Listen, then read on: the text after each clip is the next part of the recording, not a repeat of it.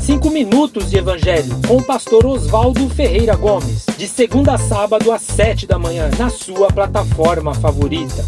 Igreja Batista Ágape, uma igreja que busca amar. Um bom dia a todos, graça e paz. Nosso tema hoje é a conversão genuína. Irmão Saulo era um religioso perseguidor da igreja nascente e vivia do jeito que bem entendia. É o que dá conta aí, versos, dão conta, digo, os versos 1 e 2. Mas ele teve um encontro com Jesus e, consequentemente, houve uma mudança radical em sua vida. De certa maneira, aquele antigo Saulo morreu e foi sepultado e nasceu um novo Saulo. E a transformação, irmãos, foi tão radical e tão rápida que as pessoas continuavam com medo dele. e o verso 6 diz que Paulo, Saulo, tremendo e atônito, disse: Senhor, que queres que eu te faça?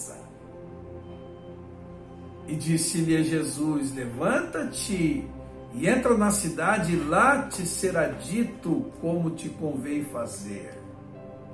Percebemos, irmãos, que desarmado em sua religiosidade equivocada, tremendo e atônito, como diz aí o texto, em razão daquela experiência sem precedentes na sua história, Saulo se rende completamente à vontade de Jesus, assumindo radicalmente o seu senhorio em sua vida. Isso está embutido na sua resposta a Jesus. Ele começa, começa dizendo: Senhor, que queres que eu te faça?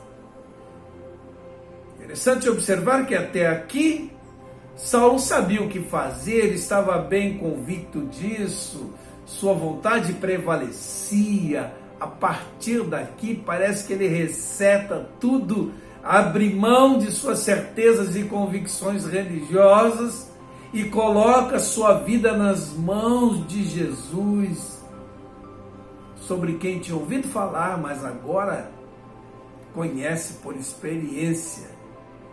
Queridos, esse é o nível de entrega, de sujeição de confiança que deveria acontecer com todo aquele que se converte. Esse é um novo nascimento proposto por Jesus a Nicodemos. Essa é a nova criatura que o evangelho pode e deve produzir, onde as coisas antigas passam, tudo fica para trás e tudo se faz novo. Então o verso 8 diz que Saulo é guiado pela mão, conduzido até Damasco, depois de se submeter a Jesus.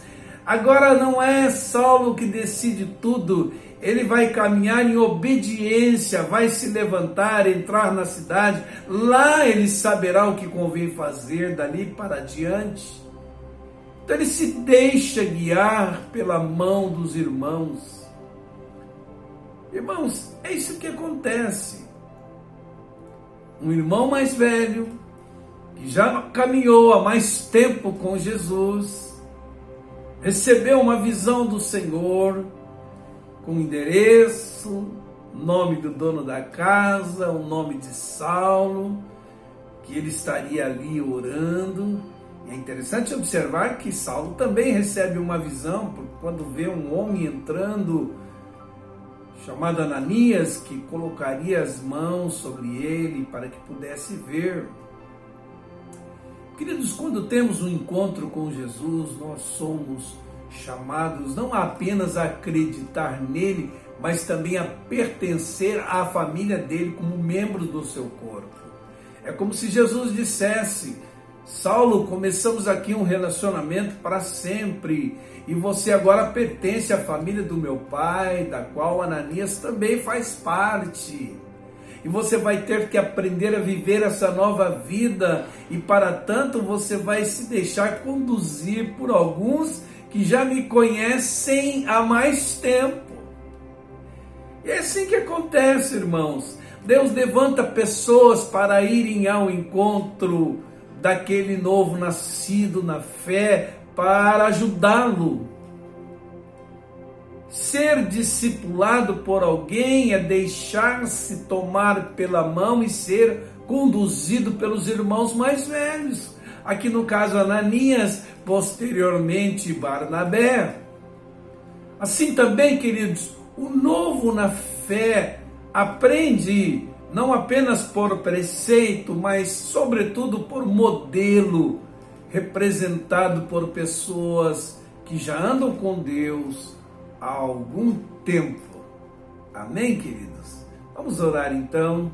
Senhor Deus, em nome de Jesus, pedimos-te que promovas em nós uma conversão tão radical, de entrega sem reservas, de rendição total a Jesus, ao Espírito Santo que em nós habita, de tal maneira que possamos ser exemplo, modelo, referência, inspiração para os irmãos novos na fé que já chegaram, bem como para aqueles que ainda chegarão, em nome de Jesus.